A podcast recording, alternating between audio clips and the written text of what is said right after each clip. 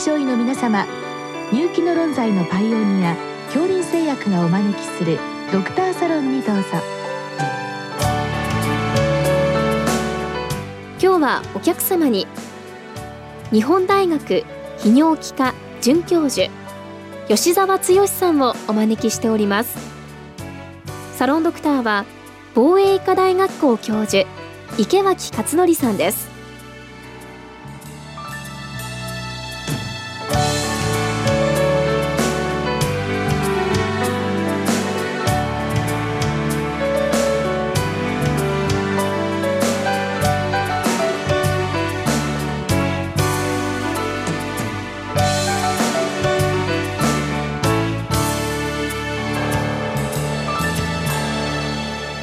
吉田先生こんばんは。こんばんは。今日はあの前立腺肥大症。あと質問の中には過活動膀胱、えー、まあ BPH と OAB というんでしょうか、えー、その2つに関しての質問をいただきました、えー、まあ、質問自体はですね前立腺肥大症 BPH で始まっておりまして、まあ、今日の質問をまあ答えていただくにはまずはこの前立腺肥大症に関して、えー、基本的なところからですね解説していただきたいと思いますよろしくお願いしますよろしくお願いします。えー、膀胱出口部閉塞を生じる、まあ、前立腺肥大症が、まあ、様々な下部尿路症状を、まあ、生じる基準といたしましては、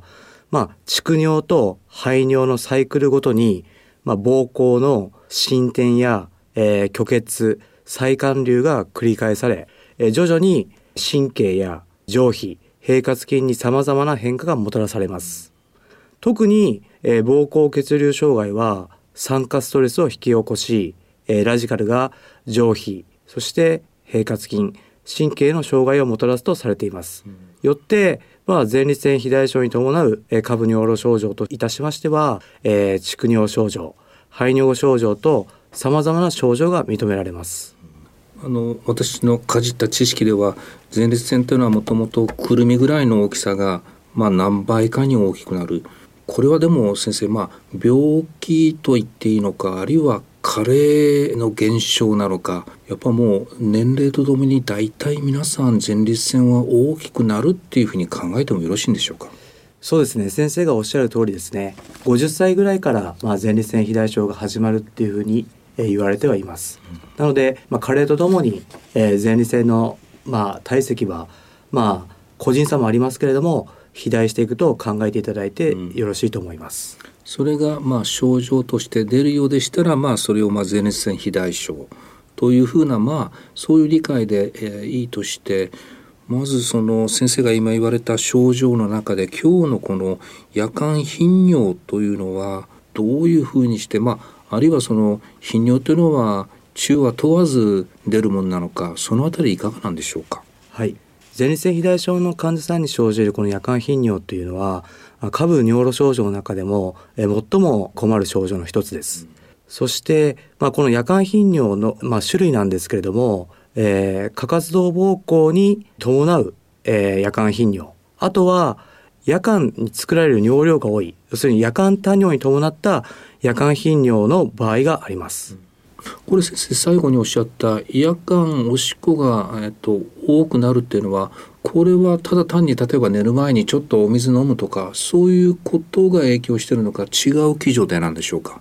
そうですね、えー、就寝前の飲水はやはり夜間多尿の原因となりますが、まあ、メタボリック症候群があったりあとはまあ腎機能障害だったりとか、心機能障害いわゆる心不全とかそういったものがあるとやはり夜間多尿に伴った夜間頻尿を呈する、え方が多いと言われています。必ずしもまあ前線肥大というよりも、まあ、よくあの以前あの浮腫の方で、えー、と就寝するとどうしてもこう足と心臓と、まあ、腎臓もそうですけど同じレベルになって、えー、夜中におしっこがたくさん出るよというようなことも、まあ、今先生がおっしゃった夜間多尿の原因の一つということですね。そうですねそうするとまあでもその辺りで、えー、今日の質問の中段あたりに出てくる過活動膀胱も関わってくる。これ基本的には先生その前立腺肥大と過活動膀胱っていうのは極めてこう密接というか合併しやすいというふうに考えていいんでしょうか？そうですね。先生がおっしゃる通り、えーと、前立腺肥大症患者における、えー、過活動膀胱の有病率は、えー、約56%と報告されています。もう半分の方は両方持ってるというふうに考えるということですね。はい。わかりました。あと先生あのちょっと戻りますけれども夜間頻尿というのは先生これって定義みたいなものあるんでしょうか？はい、えー、夜間頻尿とは夜間排尿のために1回以上起きなければならないという手術です。えー、実臨床ではやはり夜間2回以上、えー、トイレに起きなければならない場合を治療の対象としていることが多いです。やはりその回数が増えれば増えるほど、まあ、患者さん十分に寝られないということになるわけですね。そうですね。睡眠障害の原因となり、えー、QOL の低下につながります。うんで今日の質問にこれだんだん入っていきますけれども、まあ、前立腺肥大というと質問のところにある、えー、アルファ1、遮断薬これがまあメインの治療というふうに思いますけれどもそういったことで例えばその合併している、えー、過活動膀胱の症状というのも改善されることはあるんでしょうか？そうですね、えー、前立腺肥大症の患者さんに対するまず第一選択薬としてはこのアルファ1遮断薬だったりとか PD5 阻害薬というものが、えー、使われるんですがまずはですねアルファ1遮断薬を単独で使用させていただいてまあ12週間ですね約3ヶ月、えー、使用しても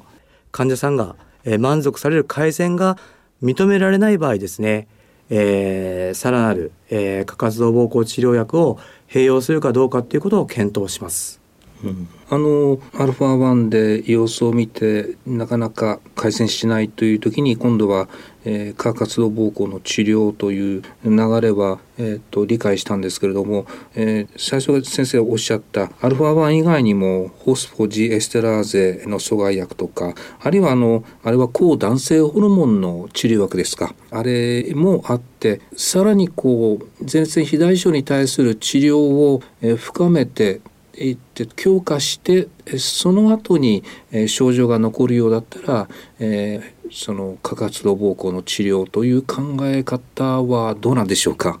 えー、まあ先生がおっしゃる通り、えーと、アルファ1遮断薬を先行投与させていただいて、えー、過活動膀胱症状が残存する場合に対して、えー、抗コリン薬や β3 作動薬の追加投与を行うことが望ましいとされています。うんうんですね。あのそして、まあ、今日の質問にありますけれども、えー、そのアルファ版が、まあ、ベースにあって、えー、過活動膀胱の治療薬としての抗コリンベータ受容体まあこれらがあるけれども、まあ、どういうふうにして使い分けるのか、まあ、極めて臨床実地の質問ですけれどもそのあたり専門家の先生方はどういうふうにされてるんでしょうか？はいまあ、抗コリン薬に比べて β3 作動薬の方は、まあ、新しい薬剤となっております。えー、ベータ3作動薬はベータ3アドレナリン受容体を選択的に刺激することにより膀胱平滑筋を弛緩させ、えー、膀胱の蓄尿機能を高めて、えー、過活動膀胱の諸症状を改善します。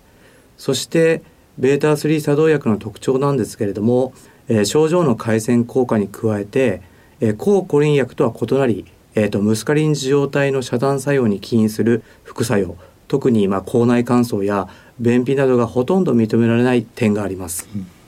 そうですね確かに抗コリンというと、えー、口が乾いたり便秘だったり、えーまあ、患者さんによってはそれで使えないっていうことも、えー、時々ありますけれども、え、この β3 の受容体の作動薬っていうのは基本的にはそういったあまり副作用は、え、心配しなくてもいい薬ということなんでしょうか。そうですね、えーと、抗コリン薬って見られる副作用がまあ見られないっていう点とですね。やはり抗コリン薬を使用すると特に男性の場合は、えー、排尿困難や、えーと、尿閉の原因ともなってしまいますので、まあ、まずは私の場合でしたら、えー、アルファ1遮断薬を、えー、12週間3ヶ月間使用させていただいて、うん、それでも、えー、改善しない夜間頻尿に対してはまずは β3 作動薬を追加投与しようと考えています。うんちなみに先生あのこういった抗コリンベータ受容体作動薬でそのおそらく尿意切迫とか頻尿という、えー、過活動膀胱の治療に対してまあそれを改善させようと。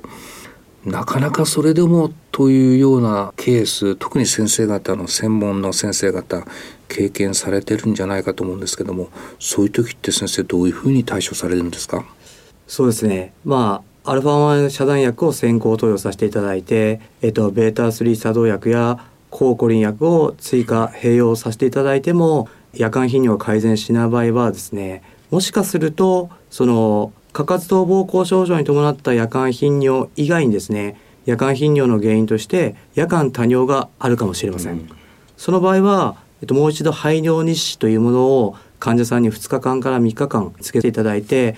夜間多尿に伴った夜間頻尿があるかどうかっていうのをもう一度確認します、うん、そうするとそういう時にはこういう薬があるよというよりももう少しその患者さんの背景をチェックしてどこか改善できるところがないかそういうようなことになるということですね。そうですね夜間頻尿の原因はどうしてもやっぱり多岐にわたりますので、うん、まあいろいろな原因を考えなくてはいけないと、えー、思っております。まあ、そういったことで患者さんやっぱり一番そういう生活の質から考えるて夜間頻尿というのはお困りですから、まあ、少しでも改善するということを、えー、心がけるということなんでしょうか。はいそうです。ありがとうございました。ありがとうございました。